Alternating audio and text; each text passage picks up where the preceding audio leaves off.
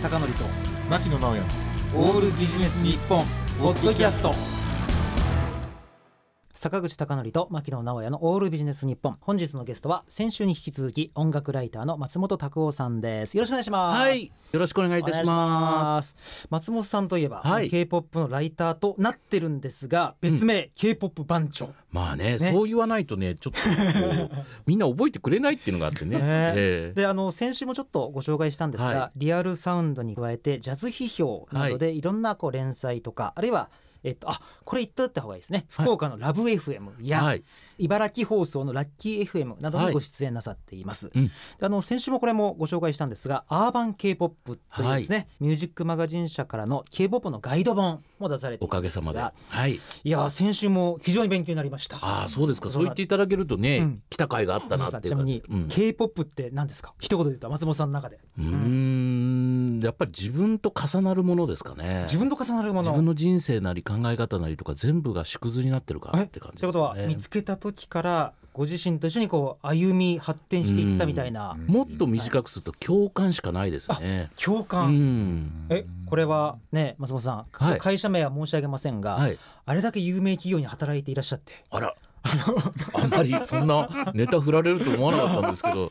えねそっからすると、k p o p は確かに昔はそんな知名度なかったかと思うんですが、ええなんか共感して一緒にこう育てていこうっていうのがあったんですかうんとやっぱりね、うんあの昔の韓国音楽って僕が聴き始めた頃日本人に「いや僕あの隣の国の曲たくさん聴いてるんですよ」って言ったら、はい演歌を好きなんですね」って言われたぐらいでゃ完全に誰も知らなかったんですなるほど、よね。隣の国ってアメリカのはずないですからね。そうそう。で逆のやっぱり韓国となると、うん。あえ牧野さんもそういうイメージあります？ん。二十、何年前だったら、うん、だって韓国の歌手って言ったらプサンコへ帰れのチョーヨンピルさんはいはいえらいあと古いですね。ケイ・ウンスクさんとかいやそのくらいなんですよ。だからやっあぱー。韓国の歌手っていうと演歌歌ってるっていうね。うん。厳密に言うとあれ演歌じゃないんですけど、うんまあでも向こうの音楽っていうのはそういうもんだっていうのが一般的な目線だったんですよね。はいはい。まあ、ある一説によると演歌ってあの恨みの歌って書くってそう「反」っいうねていうね。ねこともありますがうん。それが韓国の音楽を聴いた時にそう感じちゃう日本人が多かったと、うんいうことですか？まあ、そこもね、奥深い話なんで何ともなんですけど、まあ、あの結局そういうのを聞いててですね、僕がやっぱりその音的なものよりすごく共感したのはやっぱりどこの国からもそんなに見てもらえないんだったら好き勝手やっちゃおうってことで、裸一貫で何でもありだったんですよ。はいはいはい。だから変な話ねここでこういう音が流行ってたらこれ入れて、うんうん。でも韓国の人こういうのが好きだからこれ入れてとかミックスしたらはい。普通こんなん混ぜないだろうみたいな音楽が完成しちゃうわけそれは面白い。で確かに今言われてみたら、うんうん。昔の十何年前20年前のやつを聞くと、意外に途中からリフがメタリックだったりとか。そうそうそうそう。いきなりあえ EDM 変わっちゃうのとかうん。ありましたもんね。だからうん。今の k p o p のひな形ってそういう試行錯誤を経てできてるんですよ。だからすごいゆったりとした物悲しいメロディーのバラードでも突然あの感想で「はなはなはなはな」ってこうラップが入ったりとか、ここ入れなくてもいいんじゃないかと思うような曲とかあったんですよい、ね。なる。ほどただ、うん。そういう組み合わせをもう何でもいいからいいと思ったのを混ぜちゃってこれよくビビンバって言うんですけどね。なるほど、うん。料理と一緒ってことですか？料理と同じ。なるほどね。そうかそうか。素材はいは世界中どっかにもあるもんなんだけど、混ぜちゃってぐちゃぐちゃにして原型とどめないと独自のものになっちゃったっていう。それは面白いですね。うん。というのは例えば、うん。ジャニーズとかで初めてラップ取り入れたのって桜井翔さんだと思うんですけども、はいはい。なんか作ったとかね,、ね言ってまでしたよね。あれも初めて聞いた人にとっては新しく感じちゃうってことですもんね。ああなるほどですね。あで松本さん、うん。ほらいろんな音楽をうんうん。お知りの中で、うん。特に k p o p に惹かれたってどういう歴史的な背景だったんですか？松本さんの中で。えっ、とねたまたまなんです、その、えーさっきご紹介していただいた某企業にね、いた時にね、はいはいはいえー、と福岡に転勤になってですねでー。福岡ご存知の通りプサンが近いんですよね。はいはい。である仕事の打ち上げで、うん。え1泊2日1万9800円、なんはかチケット代ホテル代込み飯付きみたいな信じられないようなツアーがあったんですよ、はいはいでこれだったら国内で遊ぶよりいいなっていうんでみんなで行ったんですよね、はいはい。でその時にやっぱり音楽好きなんで現地の最新ヒット買おうかなと思ってレコード屋さんに入ったら「まあ一番売れてるの何ですか?」って言ったら、マイケル・ジャクソンです」MJ が出てきたんですね。えはいこれ違う違うとあごめんなさい、えーじゃあホイットニー・ヒューストンみたいな。それも違う。それ違う。ボディーガードじゃねえんだ。そういうのを何度もやっててようやく現地の人がまあ向こうの人も海外の人が自分たちの音聞くなんて思ってないんですよ。今とだいぶ違うんですね。ね。うん。だから変な話えーっていう意外性とうん。まあちょっと日本人なんてそういう進んでる国の人にっていうところも当時はあったと思うんですよね。はいはい。うん。なるほど。ただ聞いてみるとさっき言ったような人懐っこかったりとか、日本の発想とはちょっと違うなって音の組み立て方をしてるっていうところにああやっぱ僕違う新しい音を見つけたっていう興奮の方が高かったんですということは松本さんはちょっとある意味音楽に詳しすぎてうん。一周回って K-POP の新しさ先進性に気づいたってことですか？まあかっこいい方だとそうかもしれないんですけど、はい。ただですねやっぱり恥ずかしかったのはもう音楽好きって当時のロックとかポップス外国の聴いてますっていうと、はアメリカかイギリスだったんですよね。まあ確かにそうなっちゃいますよねどうしても。であれが中心だと思い込んでたんですよ。はいうんうんうん。ところが自分の国の周りもそれぞれの国で音楽シーンがあって知らないアーティストが頑張ってるっていう。そうかうんなるほどそれを当たり前なんだけど身に染みたっていうのがプサンに行った時なんですよ。でいやもうこれは僕は紹介しなきゃと。うんで誰も無視してるっていうか興味のない音楽だけどこんなにいいんだよっていうのをやっぱり紹介したかったっていうなるほど。とこなんですよ。そうさんね。ちょっとこれ本当に単純な疑問なんですが、うんうん。今だったら有名アーティストに対してうん。Facebook でメール送るとか、はい、Twitter でメール送るとかうん。できるじゃないですか、うん。その当時でそういうミュージシャンに例えばインタビューとか、うん。紹介したいんだよっていう場合ってどういう連絡手段なんですか？えっとですね向こうでうん。なんか当時ちょっと今名前で忘れちゃいましたけど、ちゃんとねコミュニケーションツールみたいなのがあったんですよ。 mixi みたいなのが。あ、えーカカオトークみたいな。えっとねもっとインターネットで自分でミニホームページ作ったりとかね。はそういう機能でそれがすごい普及しててそこの、の写真とか履歴ずっと検索して、はい。でそこにダイレクトメール送ったりとか、はい。でその後次第に、えー、ツイッターとかフェイスブックとかも後追いでそういうのでコンタクトできるようになったんですけど、ネットですね基本的には。でううん。日本で紹介するっていうのは言い方悪いですけど、まあ大体インディーズの人は喜んでくれますよね。絶対そうですよね、うん。しかもわざわざ海を渡って日本の方が来てくれるんだったらそうなんですよ。まあ、100発100中でとりあえずインタビューは OK みたいな。まあそうですね。あのむ現地でも取材なんてほんそんなない人が多いんで。そうか。だからなんでそれなのに日本人がみたいな感じですよね。あーただそこで注意しなきゃいけないのはお前らを取材してやるっていうその上目線じゃなくて、はい。本当に好きなんですよっていう、うんうんあの態度で言ったっていうのが今振り返ってみると良かったなとは思ってるんですけどね。松本さんその意味としましてね、うん。うん例えば k p o p のミュージシャンだったら、うん外見とかうんうん。あるいはちょっとすごい分かりやすいところ批評されるのに対して、うんうん。松本さんが音楽をちゃんと聴いてぶつかったっていうのが結構あるんじゃないですか？そうですね、はいあのアイドルだって今時あの k p o p なんかはね自分でプロデュースしたりとか、うん曲書いたりしてるんでやっぱりそれはアイドルだろうと実力派だろうとインディーズだろうとメジャーだろうとやっぱり曲をちゃんとこう褒めてあげなきゃいけない。もうベースですよね、うんだからあの自分の肩書きでよく業界だと偉い人だとほら音楽評論家とか言うでしょ、はいはい。あれ絶対僕避けてるんですけど、はいはい。僕は音楽ライターなんですよね、あはいはいでやっぱりそれは紹介屋に徹したいんですよ。え。それがお前らが素晴らしいとか褒めるのはするけど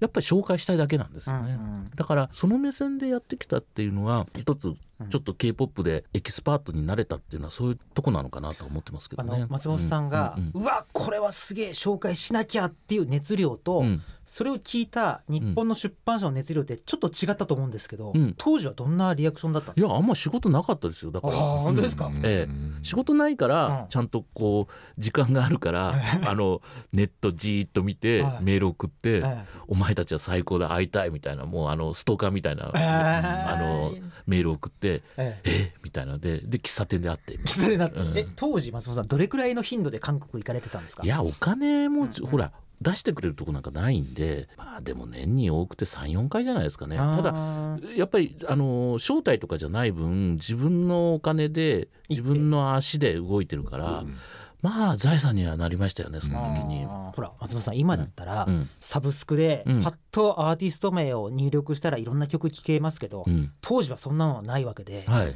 大変だったでしょ音源の入手から。でも大変っていうことはなくて、好きだったんでであのまあ一日中 k p o p のことを考えてる人間だったんで、はい。朝起きたら向こうでだいたい1日に新譜がですね、はい。えー配信はい。で70曲80曲出るんですよ。はい。でその触りをずっと聞いてたんですよ。ででその中でいいなって思うのを今回の本にしたって感じなんですよね。だから多分韓国の人が読んでもなんじゃこのアーティストっていうのが多いあ韓国の人にとってみても。もう知らないと思いますあんまり。いやもちろん有名どころを抑えてるんですけど、えええこんなの日本人知ってんのっていうようなセレクトだと思います。うんこれ松本さん、はいまた困ったことが起きまして。あらまあ、台本全然進んでいないんですが 今回もまたそんなもう全てを知ってる k p o p を知ってる松本さんから曲をちょっと紹介いただきたいと思いまして、今週はどんな曲をご紹介いただけるんでしょうか？はい、これねあのうん。前回も、うん。あの僕の好きなアーティストですって言ってまあ基本ね女性ボーカルが好きなんですよ。はいはい、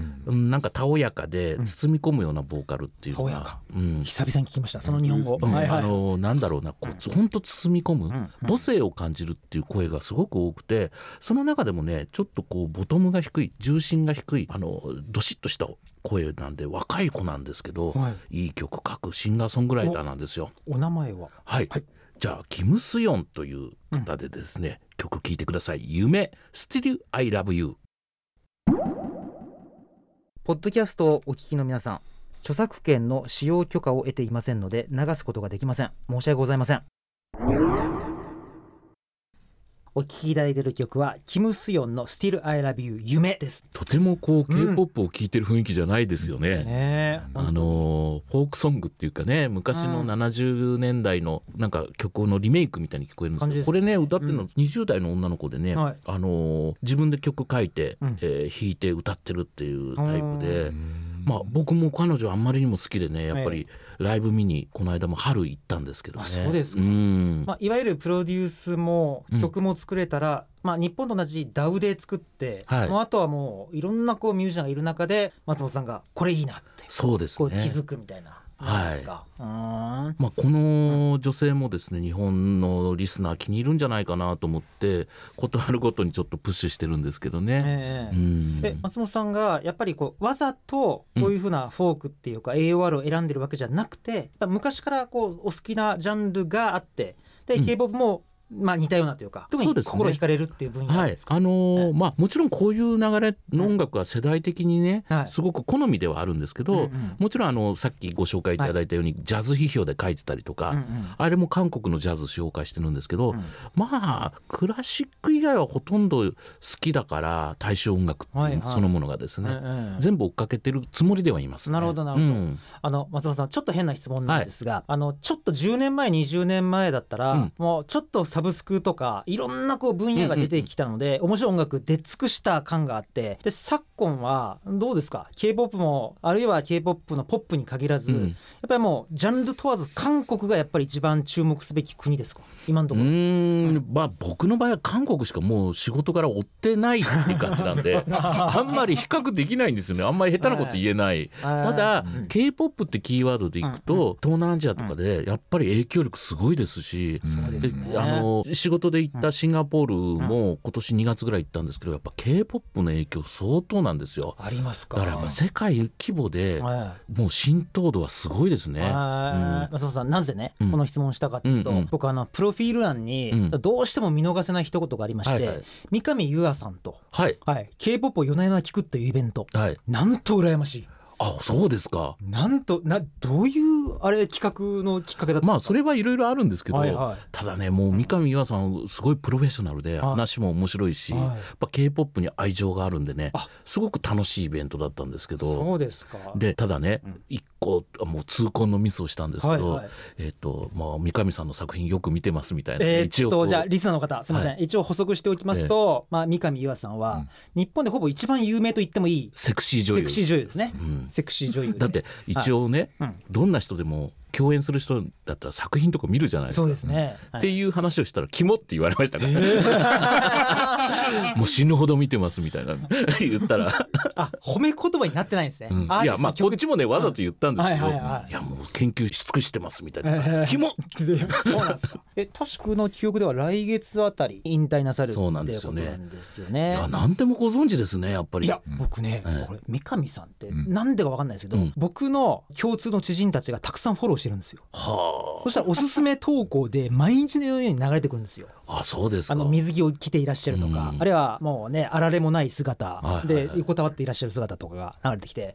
でそれがプロフィールで見てたらええ松本さん仕事してんの？ってうん。なんと羨ましいといやすごいいい方ですよ。やっぱりちゃんと目標とか意識がある人だからどんなジャンルでもはやっぱりその道でこうトップに出てる人ってやっぱすごいですよい、ね。す。ごいですね、うん。そうですよね。ね。さりげなく見えてもうん。相当な努力とか、そうそうそう。相当なお考えの思考を巡らあとしたりとか。辛いこともあるだろうし、うん。そういうのもちゃんと吸収してやってるなっていうイメージかな。なるほど、うん。だから肝っていうのもほとんどの意味において本当に気持ち悪いじゃなくて、うんうん。その場を盛り上げるためのなんか一言だったんでしょそうですね。これ K-POP から三上優愛まで話すとは思わなかっいたやいやいやいや大丈夫なんですかこれ？それはプロフィール見た瞬間にこれは触れなきゃそうですがあれは不定期開催なんですか？いやあれはね、はちょうどね三上優愛さんがうん。K-POP グループを韓国デビューしたんですよね、あはいはい。リーダーで。はいはい。で僕はね、うんそんなの関係なく曲よくできてるし社長が事務所の社長さんがすごくそういうのを理解しててでちゃんと韓国にアプローチして、うん。曲をいろいろ提供してもらってってちゃんと真面目なんですよ。